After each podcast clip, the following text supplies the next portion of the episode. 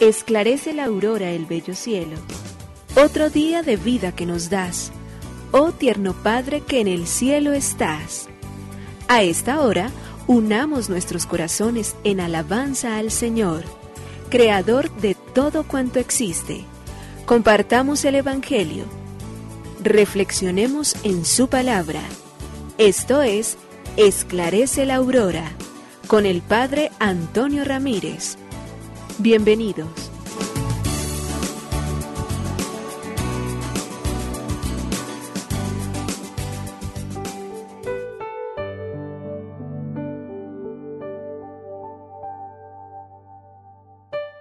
Con muy buenos días, hoy es viernes 4 de febrero del año 2022 y aquí estamos para decirle a Dios una vez más con la humildad de nuestra propia vida, sabiendo que somos dependientes de toda su obra creada, para decirle gracias al Dios bueno, al Dios infinito, al Padre misericordioso, a quien nos amándonos, nos ha y nos sigue regalando su gracia, su bondad, su ternura, su amor. Queremos pedirle a Él que nos dé hoy la perseverancia para que nuestros sueños, unidos a, esa acción perseverante puedan ser la mejor combinación que nos pueden llevar entonces particularmente a la vida de gracia. Solemos colocar mucho esfuerzo en las cosas materiales, pero se nos olvidan muchas veces las cosas espirituales.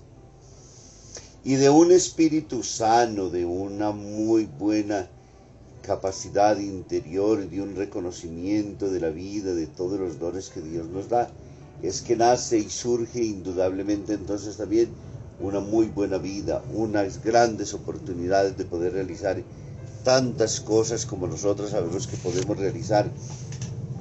Si tenemos entonces el espíritu emprendedor, el espíritu positivo, el espíritu soñador, el espíritu perseverante perseverar todos los días en esos sueños es ante todo ponerlos delante de Dios, pedirle que su mano nos sostenga, decirle a Él que nos ayude durante todo el tiempo a ser y a vivir entonces como hijos de la luz, a caminar frente a esas bellísimas y grandes realidades que la vida y la existencia nosotros tiene para darnos todos los días pedirle, todos los días suplicarle, todos los días ponernos delante de Él y hacer entonces que cuanto nosotros deseamos, soñamos, aspiramos, anhelamos, sea entonces en esos sueños una acción perseverante para alcanzar primero la plenitud de lo que nosotros somos y de lo que estamos llamados a hacer y luego entonces las gracias que medidamente y unidamente a esas mismas expresiones y a ese mismo esfuerzo se irán sucediendo durante todo el tiempo siempre para nosotros. Por ello iniciamos esta jornada cargada de acción perseverante que haga que nuestros sueños se hagan realidad, pero que esos sueños sean caminar siempre en el Señor. Gracias, oh Señor, Creador del universo.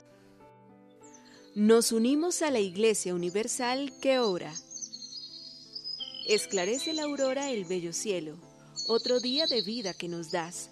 Gracias a Dios, Creador del universo, oh tierno Padre que en el cielo estás. Nuestras voces unimos al concierto que el universo eleva ya en tu honor. Desde la tierra al cielo más profundo, tierno Padre magnífico hacedor, conserva nuestras almas sin pecado, a nuestro cuerpo da fuerza y salud y nuestra mente ilumina piadoso con un rayo benéfico de luz. Por nuestra amada patria suplicamos, por la iglesia elevamos oración, por nuestros amados padres y familia, siempre dichosos los hagas tú, Señor. En tu santo nombre, comenzamos este día de vida que nos das. Haz que lo acabemos santamente, oh Padre nuestro que en el cielo estás.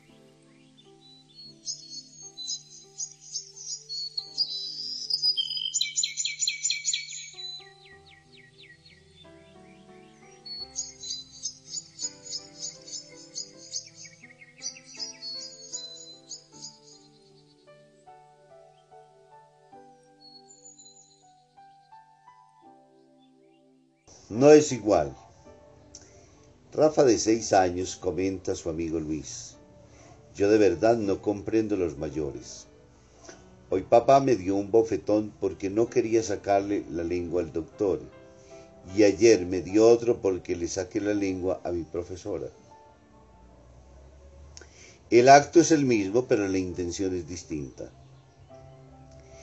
Para saber si una acción es buena o mala, basta con atender a la materialidad del hecho. ¿Qué intencionalidad hay detrás de ella?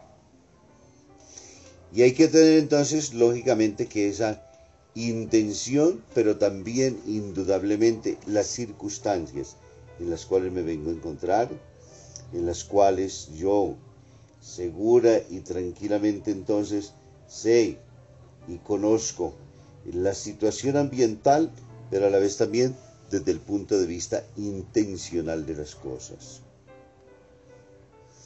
Por ello, para Rafa, que es un chiquitín que todavía no tiene las cosas lo suficientemente claras, no es igual enseñar la lengua al médico que sacarle la lengua a su profesora. La una se convierte en una acción que me lleva entonces a identificar mi salud y a ver los síntomas que pueden afectarla. La otra abierta y decididamente. Y aún Rafa, siendo tan pequeño, sabe ya entonces también que allí hay una intención escondida, que allí hay un deseo de querer burlarse de su profesora, que allí hay una forma entonces de querer ridiculizar lo que ella seguramente le está exigiendo o seguramente la tarea que le está pidiendo. Del Santo Evangelio según San Marcos capítulo 6 versículos 14 al 29. En aquel tiempo como la fama de Jesús se había extendido, el rey Herodes oyó hablar de él. Unos decían, Juan Bautista ha resucitado y por eso los poderes actúan en él. Otros decían, es Elías. Otros, es un profeta como los antiguos. Herodes al oírlo decía, es Juan a quien yo decapité que ha resucitado.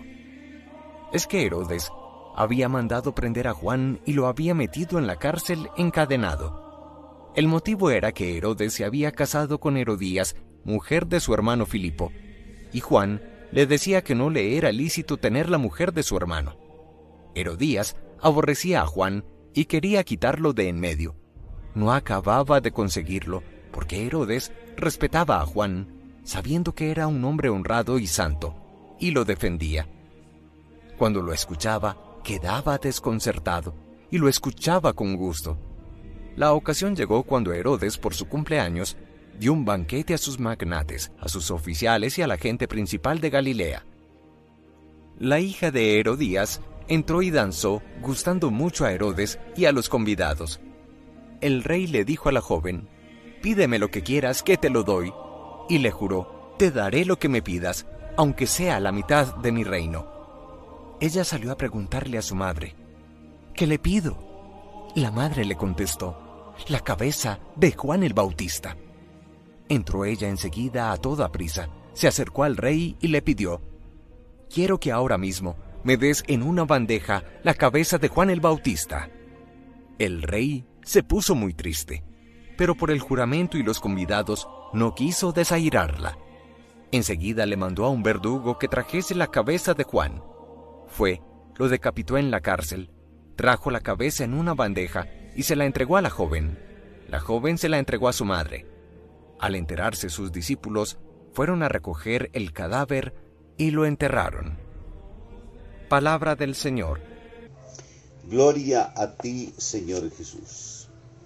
El Evangelio de Marcos hoy en el capítulo sexto, versículos del 14 al 29, nos coloca entonces frente a esa misión, obra que Jesús va realizando, que cada vez se va haciendo más amplia y muchas personas vienen a conocer y a saber de ella.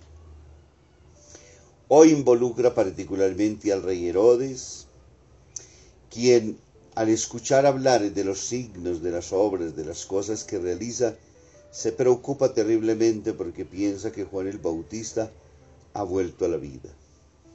Y se cuenta entonces qué sucedió con Juan el Bautista, ese gran profeta del Antiguo Testamento que tenía una misión y que enseñó y que de manera particular fue tan coherente hasta el final de su propia vida, como por ser coherente, como por hablar con la verdad, se iba encontrando con enemigos que no los buscaba él, que ellos mismos se consideraban así, puesto que él hablaba siempre con la verdad. Y dentro de este grupo, pues encontramos entonces a Herodías, la mujer, una cuñada de Herodes, que se le ha ido a su esposo y ahora entonces vive con él.